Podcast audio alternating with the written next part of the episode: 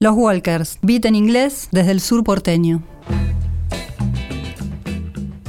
Tenemos otro bloque mm, de música beat en otra historia y es para mm, escuchar y conversar un poco de un grupo olvidado y que por suerte ha sido mm, revalorizado y recuperado en los últimos tiempos. Estoy hablando de los Walkers, un grupo que en la época del beat, como siempre decimos, segunda mitad de los 60, tuvo una producción que debe ser de las más copiosas de, los grupos de, este, de este género musical, porque grabaron tres long plays, o sea, tres álbumes, uno por año religiosamente, 67, 68 y 69, y una infinidad de singles y algún doble, como se decía, que es doble se le llamaba lo que después se llamaría EPs, discos con, con dos temas por lado, es decir, con cuatro, con cuatro temas.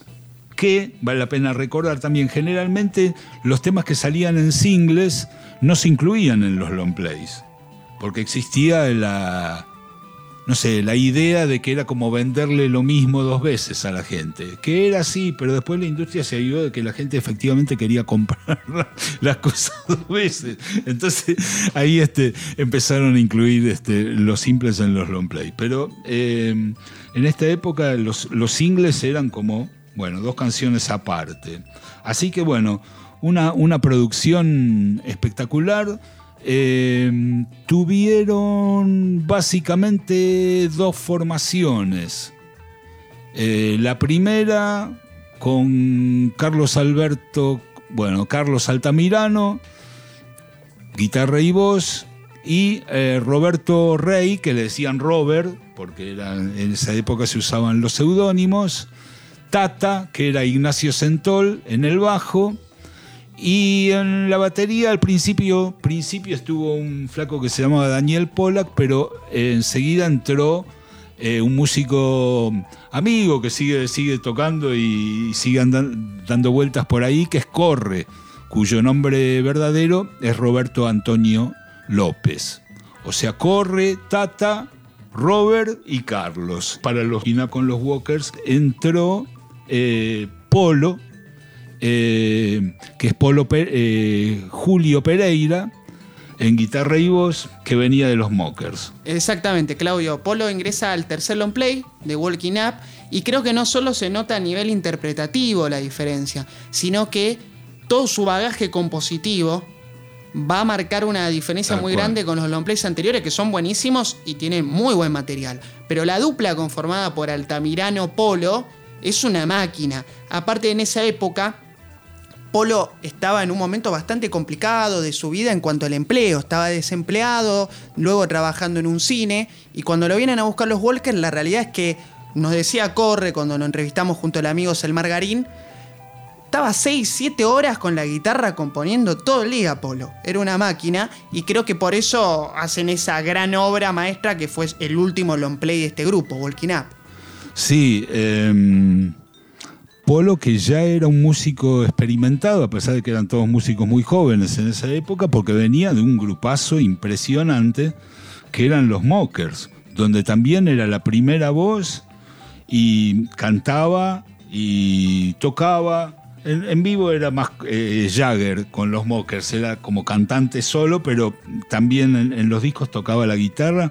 Un músico que vale la pena decirlo, continúa activo que, bueno, como, como bien decíamos, fue un gran eh, refuerzo para los Walkers porque era incorporar un Mocker, ¿viste? Que eran como los, habían sido como los Stones uruguayos.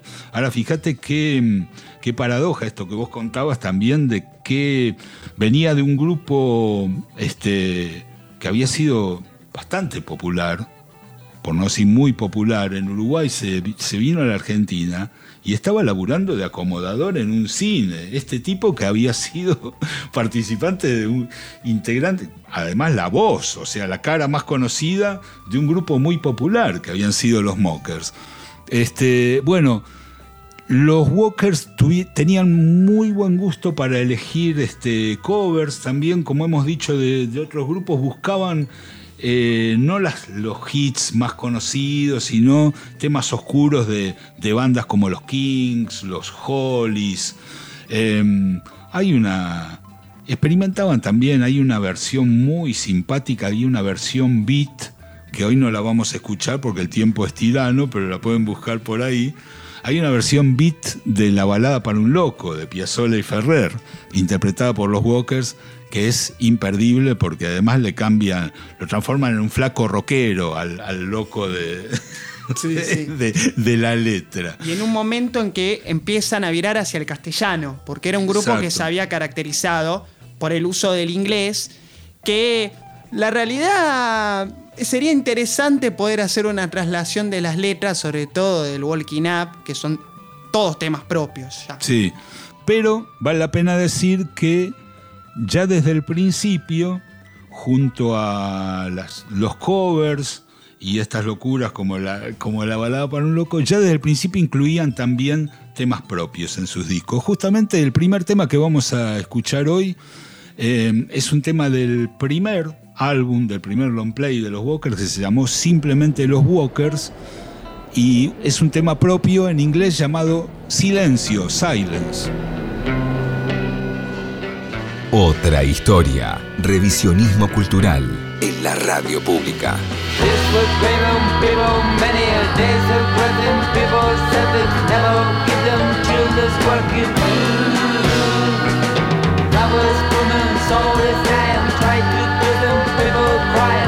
to find never visit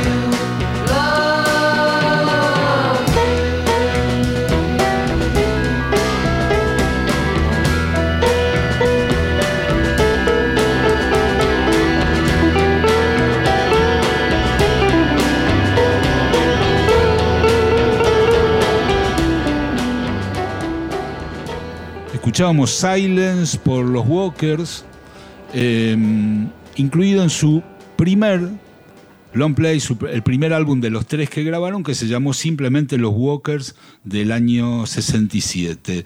Eh, está buenísimo este redescubrimiento hiper tardío, pero bueno, que llegue un poco de justicia a un grupo olvidado por la historia oficial, de que de repente no está en las enciclopedias de rock nacional eh, y, que bueno, que como estamos contando tenía una producción abundante y de muy buena calidad.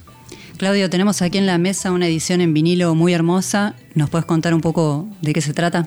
Sí, aparte de la edición en vinilo que mm, ahora nos va a ampliar Víctor porque estuvo directamente involucrado en esta edición, hay que decir que el sello Fonocal ha reeditado eh, la discografía completa de los Walkers en CD. Es decir, los tres álbumes, los Walkers, nosotros los Walkers y Walking Up con los Walkers, y cada uno de los CDs tiene un montón de bonus tracks, que es los, los temas que estábamos contando antes que aparecían en singles.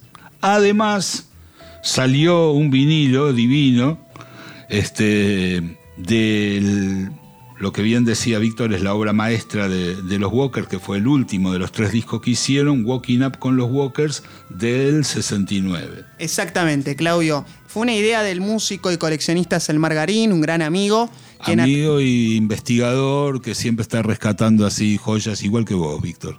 Y a través de su sello, Noceso Records, encabezó esta magnífica edición que aparte una colaboración del INAMU, del Instituto Nacional de la Música. Claro, porque también vale la pena agregar que las grabaciones originales de los Walkers estaban en el sello Music Hall, que como bien sabemos este, tuvieron un despelote legal, un proceso legal que hizo que, eh, que los materiales no se pudieran editar y fueran inconseguibles durante décadas. Y bueno, el INAMU restituyó esos discos a los intérpretes originales, a los músicos, que es el caso del catálogo de los Walkers. Y además, gracias a este proceso de recuperación, se puede escuchar la obra en su máxima calidad.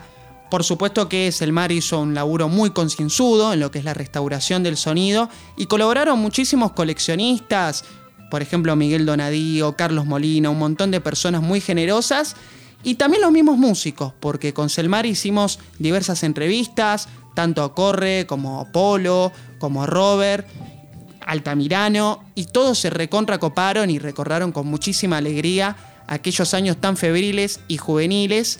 Así que fue una experiencia muy interesante. La edición es limitada, de pocas copias. 300 vinilos aparentemente, pero la verdad que está hermoso porque está han restituido el arte original, pero además adentro tiene como un, un cuadernillo con fotos de la época, con reproducción de notas, fueron tapa de la revista Pin Up, por ejemplo, los Walkers, que es una de las cosas que aparece ahí en este, esta especie de insert que tiene adentro el long play. Y una, una cosa más que me olvidé decir cuando escuchábamos Silence, el tema anterior, es que ahí aparece Hugo Fatoruso en órgano, el capo de los Shakers. Sí, una colaboración muy grande entre los músicos que demuestra que tiraban todos para el mismo carro, no había competencia ni recelos. Digo esto porque a veces se planteaba una especie de River Boca, por así decirlo, entre los Shakers y los Mockers, pero la realidad que no era así. De hecho, Polo era fanático de los Beatles enfermo, pese que uno lo asocia, como decía Claudio antes, más con una especie de Mick Jagger rioplatense. Sí, sí, sí, total. Y, acentuado por el hecho de que los, los Mockers habían tenido un hit con el tema Black is Black de los Stones. Este, bueno, eh, yo creo que ahora nos toca justamente escuchar este, un tema de Walking Up con los Walkers, esta, esta obra maestra de los Walkers que se los recomendamos en cualquiera de sus formas, ¿no? Ha salido en esta edición limitada en vinilo por No Ceso Records, como decía Víctor, está en la edición en CD por Fonocal y también, eh, por supuesto, están eh, subidos a las plataformas digitales. El tema que vamos a escuchar es Where's Miss Lee on Saturdays? O sea, ¿dónde está Miss Lee los sábados? Do you know to Miss Lee? The people talk about her. She doesn't take a bus. Come she have money. Nobody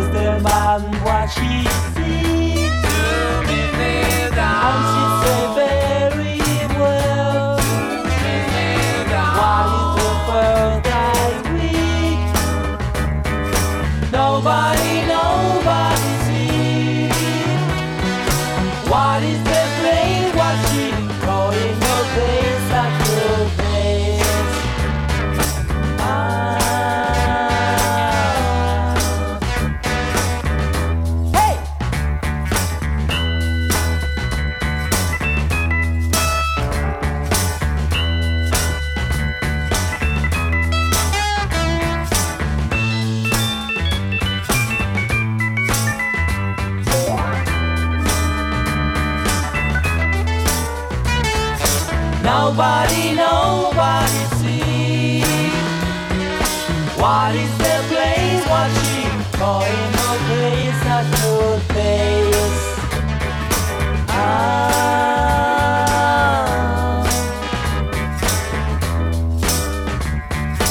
Do you know to me sleep?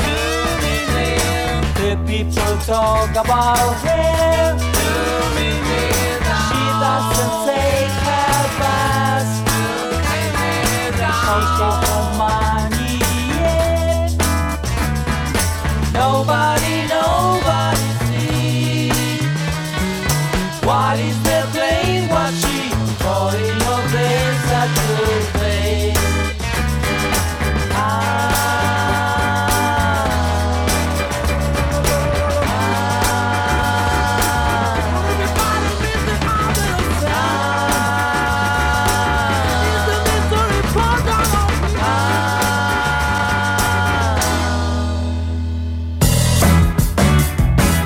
Historia. Material inédito, bandas pioneras, testimonios, archivo, rescates, hallazgos y todo el rock de Latinoamérica en formato original.